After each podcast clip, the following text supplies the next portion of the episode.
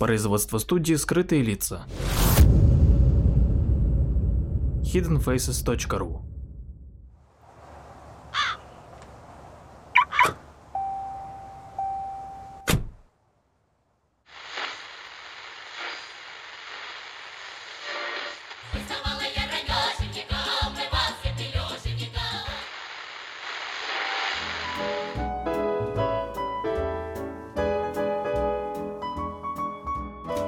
Добрый день, мои дорогие слушатели, путешественники. С вами Павел Эйлер, с вами «Скрытые лица». И с вами передача э, «Эйлер в России». И звукорежиссер передачи Анна Ловчева. Значит, мы продолжаем, продолжаем и завершаем сегодня путешествие наше по Клинскому району. Надеюсь, вы его полюбили. Значит, в прошлый раз мы простились с вами в деревне Воронина у храма Смоленской иконы Божьей Матери. И те, кто с, с нами там остался, ну, вы же остаетесь обычно около тех мест, где мы останавливаемся. Мы сейчас продолжим, а тем, кто из Москвы, это надо доехать до Клина, с шоссе поехать прямо по улице Чайковского. Напоминаю, что дом музея Петра Ильича Чайковского находится на этой улице, в доме 48. Потом надо будет свернуть направо на улицу Попивина и прямо по этой улице за город. Также напоминаю, что, например, тем, кто приехал в Клин впервые, что кроме музея э, Чайковского в Клину надо обязательно посмотреть храм Успения Богородицы, построенный в XVI веке. Он находится вот здесь на Крестьянском проезде, дом 2, как раз вот съезд с улицы Попивина. То есть, если вы поедете вот прям только посмотреть то, что я сегодня вам предложу, то можно еще посмотреть заодно и а, музей Чайковского и храм Успения. Да, про храм Успения и про музей Чайковского у нас был в передаче номер 58. Наша цель э, село Новощапово. Там тут стоит Троицкая церковь. От Клина до нее там чуть больше 6 километров. И эта церковь находится справа от шоссе. Мне нравится этот храм. Он такой большой, такой огромный. Мне вообще ну, такие соборы, которые в поле стоят у дорог, э, нравятся. Но вот тот случай, как раз, на мой взгляд, когда эклектика является собой такое седло на корове, а не гармония разного. Вот в моей башке как-то вот портик Каринского ордера, который там в этой церкви, совершенно никак не сочетается с псевдоготическими элементами декора. Там такие наличники готические со стрелочками и так далее. И, к всему прочему, это еще такой объем храма, который а, скорее предназначен для такого барокко ярославского, наверное, да. Там вроде к церкви Воскресения Христова в Пазушино, там Ярославская губерния. Вот, или церковь Введения Богородицы в Сольвычегодске. Вот, это такие примеры условные, просто вот так для маршрута фантазии. Ну, в общем, все так вместе, у меня ощущение так не совпадает все это. Ну, сами съездите, посмотрите, храм стоит того. А Он построен в XIX веке на месте старой церкви и в 1922 году был ограблен советской властью под предлогом помощи голодающим. И вот источники исторические пишут, что было изъято 36 килограмм серебра в виде чаш, окладов, утвари и так далее. Закрыт в 1937 году и в 1950 году разрушена колокольня. Восстанавливается с начала 90-х годов 20 века. Ну, вот он открытый, там почти каждый день можно зайти в него. Следующий наш пункт – это деревня Клинково. Новощапово – это 2,5 примерно километра до правого поворота по указателю Золя на 4 километра. И почти сразу после поворота справа будет синий указатель, на котором написано Клинково, церковь Казанская, 5 километров. Нам туда. А Обратите внимание на невероятно красивый пейзаж по дороге. Тут вот то, что я люблю, такие холмистые поля, простор и все такое прекрасное русское, напоминающее Тоскану, наверное. Вот. Особенно вот там с правой стороны, вот как после поворота свернете, прям вообще невероятная красота. Но, конечно же, наверное, все-таки летом, осенью и весной. Зимой там как-то все сливается. Доехали в Золино. Обратите на этот пункт внимания. Мы сюда будем возвращаться. Главная дорога сворачивает налево, и через один километр слева от дороги прекрасный отреставрированный белый храм Казанской иконы Божьей Матери. Это храм, все, что осталось от усадьбы, которая здесь была до 18 года, которая называлась Клинкова. Значит, храм построен был в 1814 году владельцами этой усадьбы с чаянием генерала Николая Петровича Высоцкого, его жены. Марии Ивановны. Довольно-таки знаменитая была семья. Николай Петрович, этот Высоцкий, был флигель-адъютантом Екатерины II. И за какие-то свои заслуги, как пишет про него статья в Википедии, э, получил 300 тысяч рублей. И был он еще племянником князя Потемкина Григория Александровича, того самого Таврического. Вот сейчас расскажу про дядюшку. Вот дядюшка, собственно, этого нашего Николая Петровича, Григорий Александрович Таврический, он нам оставил после себя Крым, за что ему огромное спасибо. И основал, кроме всего прочего, Севастополь. Вот за это ему прям от меня лично нижайший поклон, потому что город, я его этот обожаю. И он, конечно, совершенно прекрасный и абсолютно русский, и такой южный русский форпост моей души. Место силы, как я бы даже назвал.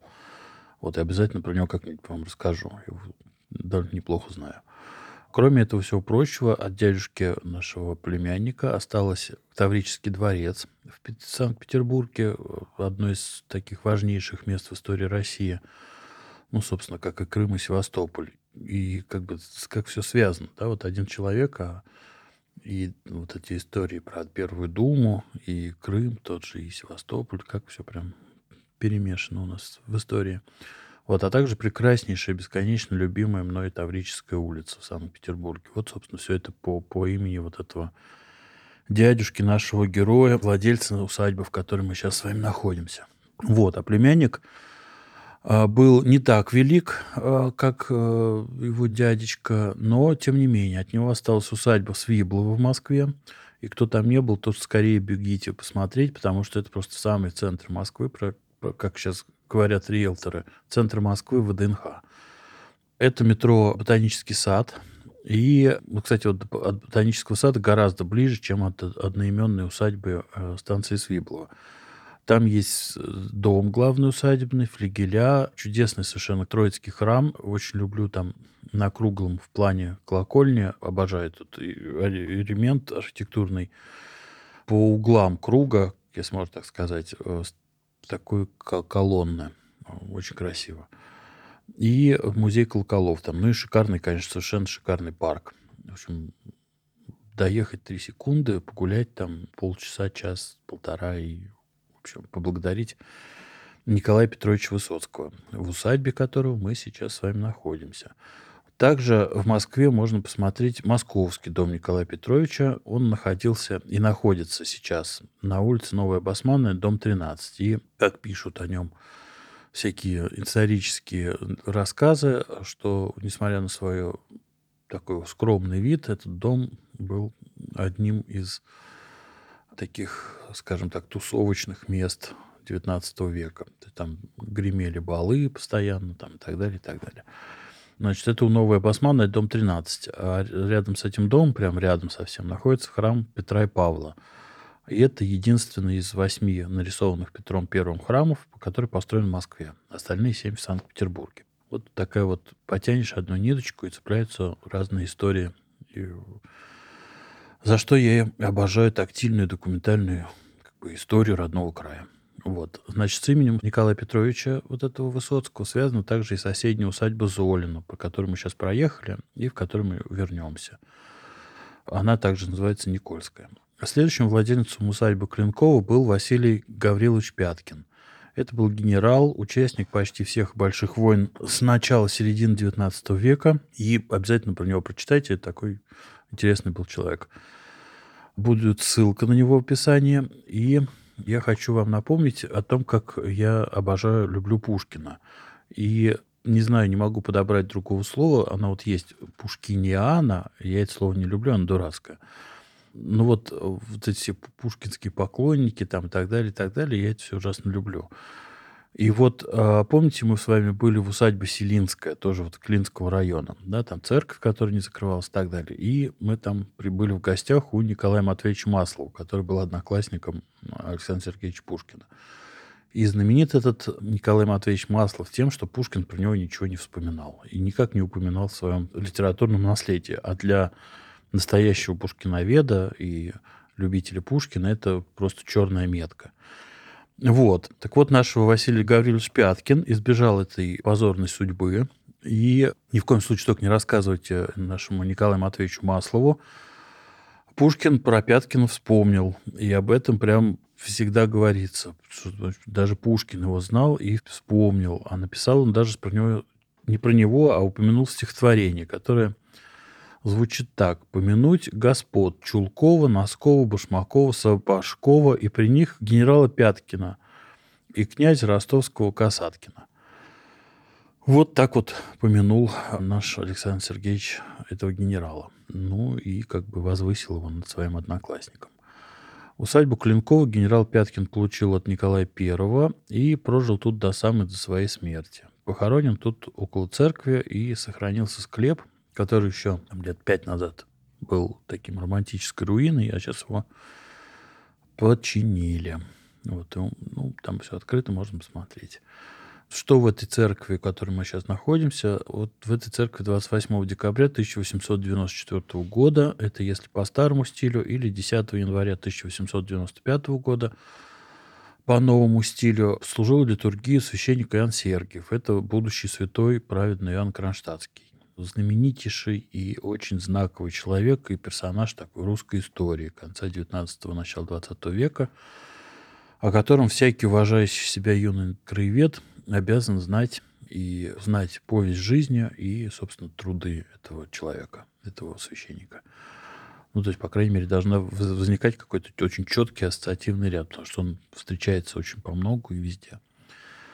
Забыл совсем сказать, я тут читал книжечку про дачки на Карельском перешейке, и я понял, что в передаче про карельские из Питера мы ездили на дачу Андреева, и я совсем забыл упомянуть такой прекраснейший совершенно деталь, что когда переезжали эту границу, переезжали еще в новый стиль. То есть люди брали билет на 13 дней вперед, и, а возвращались на 13 дней назад. Вот, это ужасно мило, по-моему. Жалко, что это все исчезло. Значит, в Клинково, вот в котором мы сейчас находимся, снимался фильм в 1958 году, который называется «Дело было в Пенькове». Наивный, фильм и советский.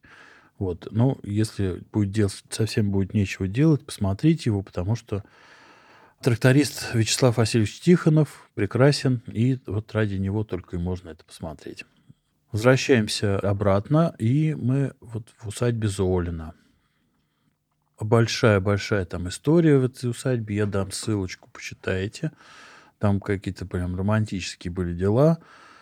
В усадьбе сохранился парк, ну, конечно, естественно, заросший, сохранились какие-то пруды. И надо сказать, что дом стоял усадебный еще до 94 года. И как печальная такая судьба, он пережил, собственно, революцию, советскую власть, войну. Тут был во время войны госпиталь, но не пережил новые светлые свободные 90-е. Он сгорел в 1994 году.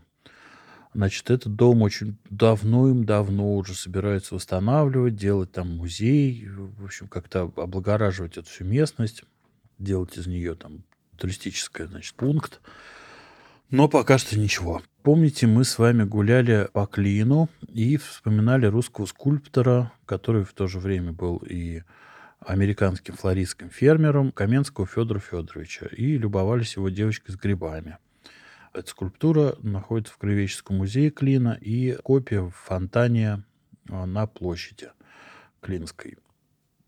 Так вот, эта девочка, вот оригинал этой скульптуры, которая вот в Краеведческом музее, она провела свое детство, видимо, какое-то очень счастливое и приятное, она провела вот в этом парке этой усадьбы Золина – вот, надеюсь, вы полюбили прекрасный Клин и Клинский район и будете сюда возвращаться. Напомню, что вы посмотрите и Березу святую, и Каменный крест, и множество, прям действительно множество. Это большая редкость церквей, которые не закрывались. Вообще, конечно, Клинский район совершенно прекрасен, потому что он еще и по дороге значит, в Петербург и так далее, и так далее. Вы меня понимаете. Вот, на этом Клинский наш район заканчивается. И всего вам доброго. До новых встреч. До свидания.